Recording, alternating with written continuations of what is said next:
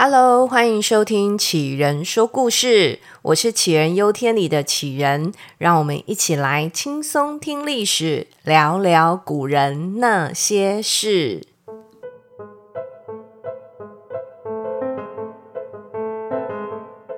大家这周过得好吗？上一周的音质真的快要逼死我了，我甚至最后又重录了一次，但感觉状况没有完全的排除，真的也对大家很不好意思。所以呢，我就赶快下单买了新的工具，今天呢正式启用新工具，感觉会很顺利，让我们一起来体验吧。前说故事已经上了五集了。那我从后台收听的数据来看啊，大家对宋朝饮食跟苏东坡小故事的那一集，感觉好像特别的有兴趣。所以本来今天呢，我想要续讲宋朝的饮食故事，一直很想跟大家分享，原来馒头不是馒头的这件事情。宋朝的馒头啊，不是我们现在脑子里面浮起来那个白白胖胖可以夹油条的那种馒头。那个时候的馒头比较像是我们现在的包子，里面呢有包一点点的馅，而且它是荤的素的，各种馅都有。那现在呢，我们到日本还是可以看到有包馅的面食点心，被称之为馒头，像什么红豆馒头啊、栗子馒头啊这些。那据说呢，这就是在宋朝让日本的僧侣带回日本的。那像这种从古到今都有的食物，觉得应该可以挖很多东西出来跟大家讲啊。另外，像宋朝人怎么生活、怎么吃，那还有为什么宋朝的男生喜欢带着满头花在路上跑？呃，不夸张，真的是花，就是鲜花、假花都有人往头上戴。但是宋朝的名人真的太强势了。之前呢，找饮食资料，找着找着，我就被苏东坡给拐走。那这次看风俗民情呢，看着看着，忽然发现王安石怎么那么有趣啊？这真的太不可思议了！王安石，诶，我对王安石残存的印象就只剩下王安石变法，其他就什么都没有了。那这位大哥怎么看都跟有趣连不上关系啊？但是后来发现，他真是个奇怪的人。除了勤奋好学、才华洋溢这种普通的特质之外，哇！我现在真的很敢讲，讲说这种是普通特质，这种普通特质我都没有。但是呢，这些特质就很容易出现在古代名人身上啊，所以在古代那个时那个时代的那个阶层应该算普通啦。那重点，他除了这些特质之外，他还非常的固执、耳朵硬，而且不爱干净，外加懒惰。哇！这真的太像个正常人了。尤其是那个耳朵硬跟懒惰，我真的非常非常的具有认同感，在这件事情上面，非常值得多看他几眼。所以呢，马上变心，决定今天要来分享王安石的故事。王安石，西元一零二九年十二月十九号出生，射手座。而他的政敌呢，苏东坡先生是摩羯座。嘿嘿，没有错，宋朝呢就有十二星座的这种说法了。而当时呢，被称为十二星宫，是从天竺跟着佛经一起被传入中国的。而且宋朝人还非常喜欢研究这个十二星宫，像苏东坡就是其中的一个爱好者。那当时呢，星座的名称跟现在几乎相同，像什么金牛座、巨蟹座这一些。但我想，依照王安石的性格啊，他大概对这些都没有什么兴趣。根据许多小故事显示，王安石只对读书、国家大事，还有自己的家族事务感兴趣，其他的事情对他来说都不是很重要。所以呢，像洗澡、洗脸这种琐事，他根本不在意。这不在意到什么程度呢？根据《宋史》记载，王安石性不好华谀，自奉至俭，或衣垢不挽，面垢不洗。前面两句都还在夸奖他，不浮夸又节俭。但精彩的在后面那两句：衣服脏了也不洗，脸脏了也不洗。我的天，这是有多不爱干净啊！还不止一个地方这样讲他，在北宋沈瓜写的《木樨笔谈》里面也有记载。有一天呢，王安石的家人觉得他的脸好黑，他怕是不是你知道那个林星洗欧背，就是太累了，累到病倒了，所以呢找了医生来看病。结果医生说呢，他没病。诶，那没病怎么脸这么黑呀？医生说：“赶快去洗把脸嘛。”哦，我的天呐，原来是因为脸太脏，是不是？所以呢，家人赶快准备水要让王安石洗脸。结果王安石说：“我天生脸黑，洗了也没用，我不洗。”这果然是天下一匹无难事的代表啊。而这位代表呢，在生活琐事上呢，是完完全全的不放在心上。那包含像吃这种事情，他根本不在乎自己吃进去的是什么。有一天呢、他们家管家就跟王太太说：“我发现老爷很喜欢吃獐子肉。”獐子是种野生动物，麝香呢就是从獐子身上提炼的。那以前人其实没有什么保育动物的概念啦，那很多野生动物都会被端上餐桌。那这时候呢，王太太就觉得奇怪啊，她老公怎么可能会有什么特别喜欢吃的东西，然后她不知道？那管家怎么会又特别说他喜欢吃这道菜呢？那管家就说，因为啊，老爷每一次都只把獐子肉吃光光。那王太太又问了。那盘肉是不是放在他面前？管家说：“对啊。”王太太就说：“那你明天把别道菜放在他面前试试。”果然，隔天被吃完的就是摆在他面前的那道菜。所以，哪道菜放在他面前，哪道菜就是他的最爱。为什么呢？因为他只想要赶快吃完饭，那就可以去工作或念书了。而《资治通鉴》的作者司马光。就是那个打破水缸的那个小孩司马光，他长大后呢，跟王安石同朝为官。司马光在《资治通鉴》里面是这么说王安石的：“人焉安石奸邪，则悔之太过；但不小事，又执拗耳。”其实这大意就是说，批评王安石奸邪呢，这样骂他有点太过分了。但是他真的很坚持己见，其实根本就是一个偏执狂。那这边打个岔哦，王安石跟司马光啊，本来是相当好的朋友兼同事，是好到可以住在隔壁当邻居的那种哦。结果就是因为王安石的新政，两人意见不合，大吵了一架。司马光吵输了，一气之下就辞官回家，然后花了十几年的时间，完成了三百万字的《资治通鉴》史学巨作。我们吵架吵输了，顶多就是摔手机。古人吵架吵输了，就去写出一本书来。这果然是古今不一样的地方啊！这几个小故事都清楚地凸显了王安石的性格。他既直接又固执。那用现在的话说呢，就是耳朵硬。这对他来说，美好的生命就应该要花在工作或读书上面。他认定不重要的事情，他是完全不会放在心上的。那这后来也反映在他推行新政的态度上。那王安石是怎么走向推动新政的这条路呢？这就要讲到他最后一任的大老板宋神宗身上。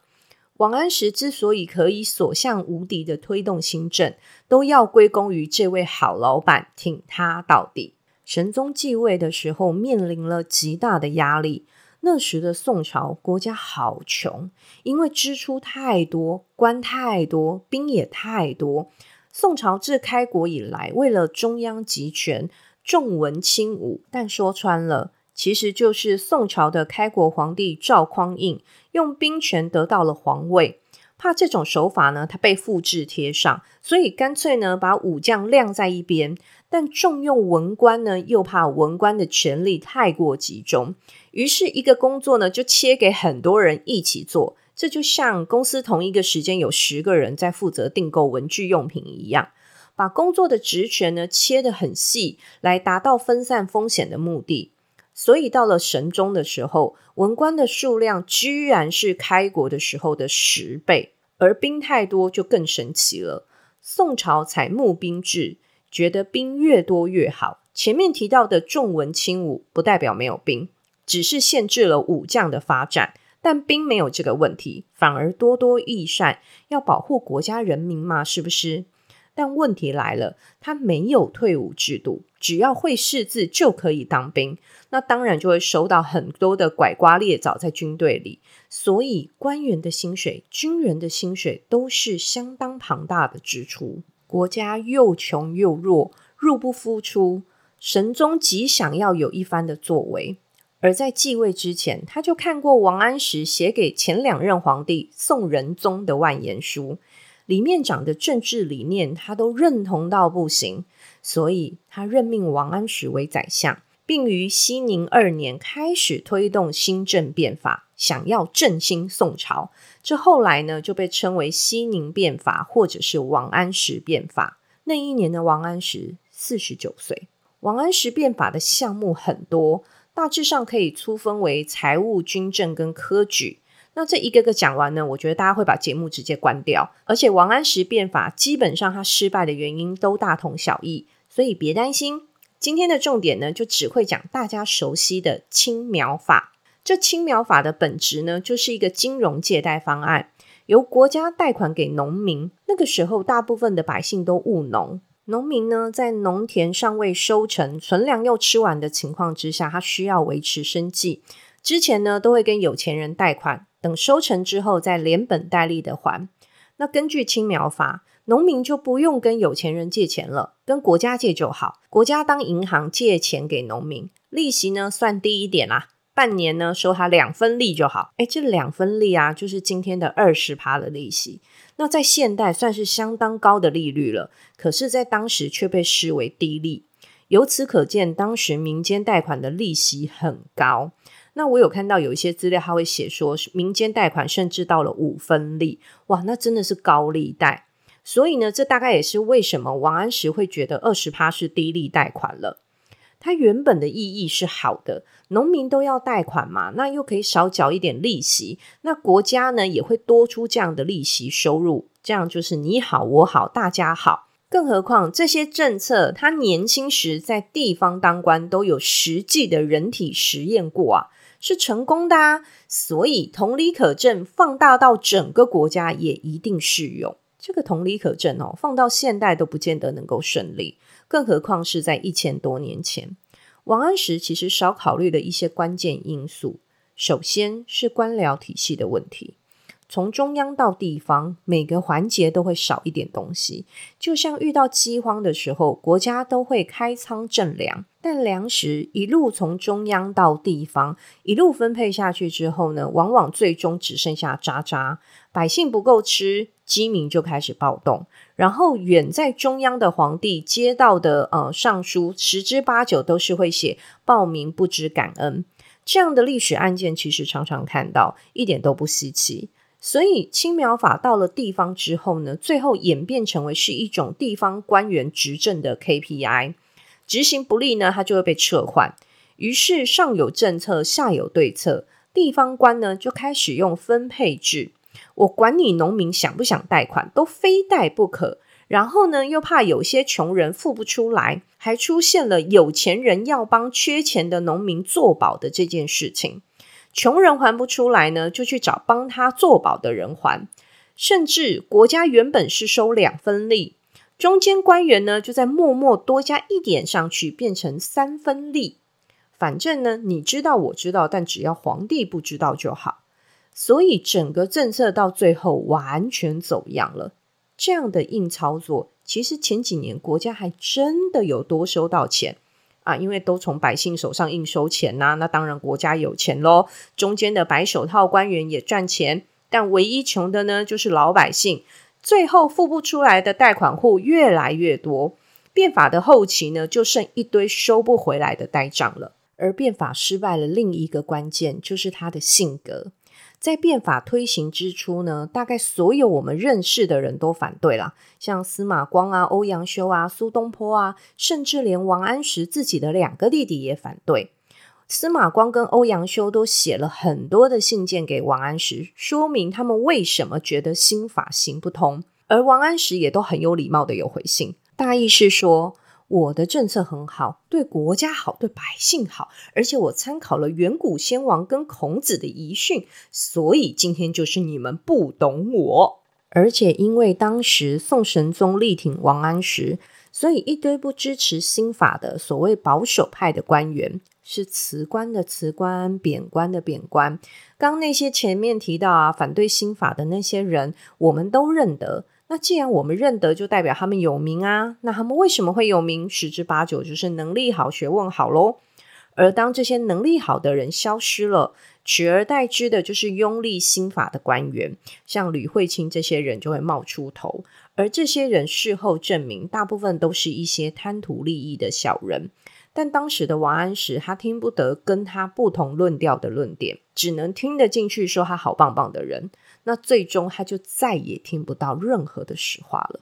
王安石他在八年之间颁布了十多项的新法，规模大，而且影响的层面又很广。从这些改革都可以看得出来，王安石他有理想、有抱负，但短期内快速的推动这么多关乎民生、军事，还有外加官员任用的新法，又没有好的帮手可以替他好好的执行这些策略。到了熙宁七年闹旱灾，地方的怨气跟怒火整个爆炸开来。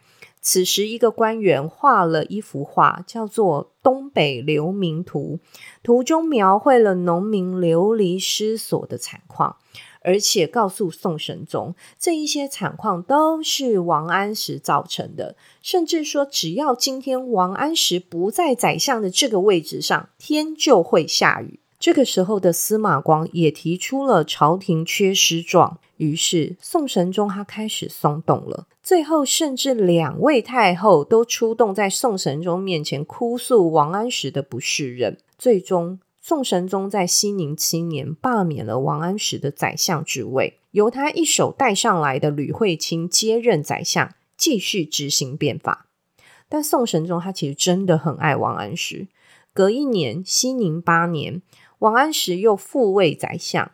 但是重新回国之后，反对变法的浪潮越来越高，再加上长子的过世，没多久，王安石就远离了政治核心，很快的就真正的退休了。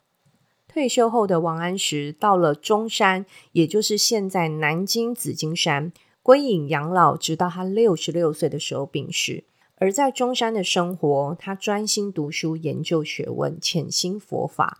外加呢，跟以前闹翻的同僚苏东坡当起了笔友，互相欣赏。在前面讲到苏东坡的时候，有提到说，当时他被诬陷，神宗真的想要要了他的小命，是王安石那个时候已经退休的王安石写信给神宗，保住了苏东坡的这条命。可见呢、其实王安石是一个就事论事的人，他真的不会因为曾经跟苏东坡或司马光吵过架，而完全否定对方所有的行为或者是是非不分。翻开王安石的一生，前半生呢在地方当官受到好评，最后的岁月在山间养老，淡泊名利，也深受士大夫的尊重。而最具争议的就是中间当宰相变法的那几年。他是因为能力不够，配不上宰相的这个位置吗？应该不是。能一口气推出这么多全方位改革办法的，其实也不是什么阿猫阿狗就可以的。那是因为他为官不正，存心祸国殃民吗？这肯定也不是啊。就算有一些南宋的文人把北宋灭亡的这件事情赖在王安石身上，但我还是认为王安石的出发点是真心想要强国富民的。他专心一致、心无旁骛的性格，让他在文学、经学上面都有着极高的成就，甚至被列为唐宋八大家之一。但也就是这个执拗的性格，让他认定变法一定成功，但忽略了他只有一个脑、两只手。当要操作国家机器，他要能够听得进去不同的意见，循序渐进地执行大范围的改革。他需要更多有规划能力、执行力的人才，他需要一个真正能够运行的团队，而不是一群只会听他号令，然后从中获取个人利益的人。不知道退休后的王安石是否后来有真的参透当年变法失败的原因？但从他老年与友人的书信来看，他逐渐的会把重心放在对人的关怀，而不是只有他眼中的正道。这对他来说，应该就是一个很大的改变了吧？王安石毁誉参半的人生故事就分享到这里喽。